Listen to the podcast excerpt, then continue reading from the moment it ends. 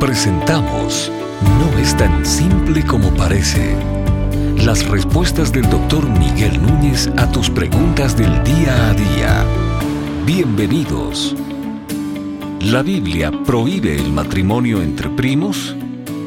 Bueno, la, la realidad es que anterior a la ley de Moisés, comenzando por ahí, no había ninguna prohibición específica en cuanto a matrimonios y uh, eso es como nosotros podemos explicar de qué manera comenzó a poblarse la tierra. Adán y Eva tuvieron hijos y esos hijos se casaron entre sí. Llegado entonces, pasado ya el diluvio y llegado a la época en que Moisés pasó la ley, entonces se establecen algunas prohibiciones que se mantienen hasta el día de hoy la, razón de las prohibiciones Dios no las especifica, pero del punto de vista médico, para comenzar, mientras más cercana biológicamente es la persona a mí o genéticamente, a la hora de yo procrear, pues mayor el chance de que enfermedades genéticas pudieran, pudieran aparecer.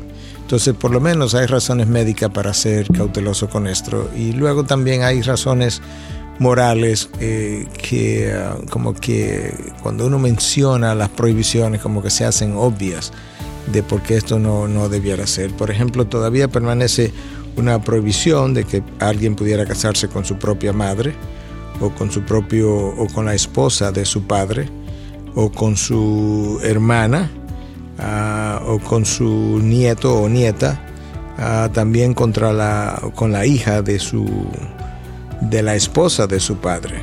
Eh, y así sucesivamente. Yo simplemente quise mencionar algunas, algunas de esas prohibiciones que el libro de Levíticos tiene eh, y que permanecen hasta el día de hoy. Pero dentro de las prohibiciones que la palabra tiene ah, para el matrimonio no aparece en la provisión de primos.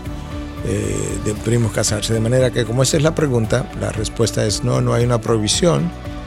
simplemente hay una observación médica que hacer y es que esos primos tendrían un, una mayor incidencia de eh, tener hijos que pudieran heredar alguna enfermedad eh, genética entre ellos. Y eso se debe a que hay enfermedades genéticas que se transmiten en forma recesiva. Eso implica que para que un hijo salga con la enfermedad, tanto el padre como la madre tienen que tener el gen de la enfermedad. Si solamente existe un gen presente, en, en mí, por ejemplo, yo no yo soy portador de la enfermedad, pero yo no sufro la enfermedad porque la enfermedad es recesiva, no es dominante.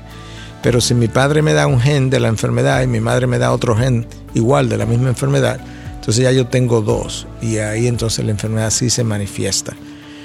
Entonces esa sería como la recomendación médica que necesita ser, ser hecha. Fuera de ahí, desde el punto de vista bíblico y moral, no, no vemos ninguna provisión al día de hoy para que primos pudieran casarse.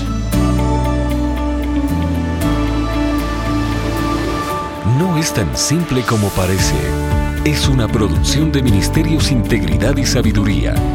Para más información, visita nuestra página de internet integridadysabiduría.org. Gracias por tu gentil atención y será hasta la próxima.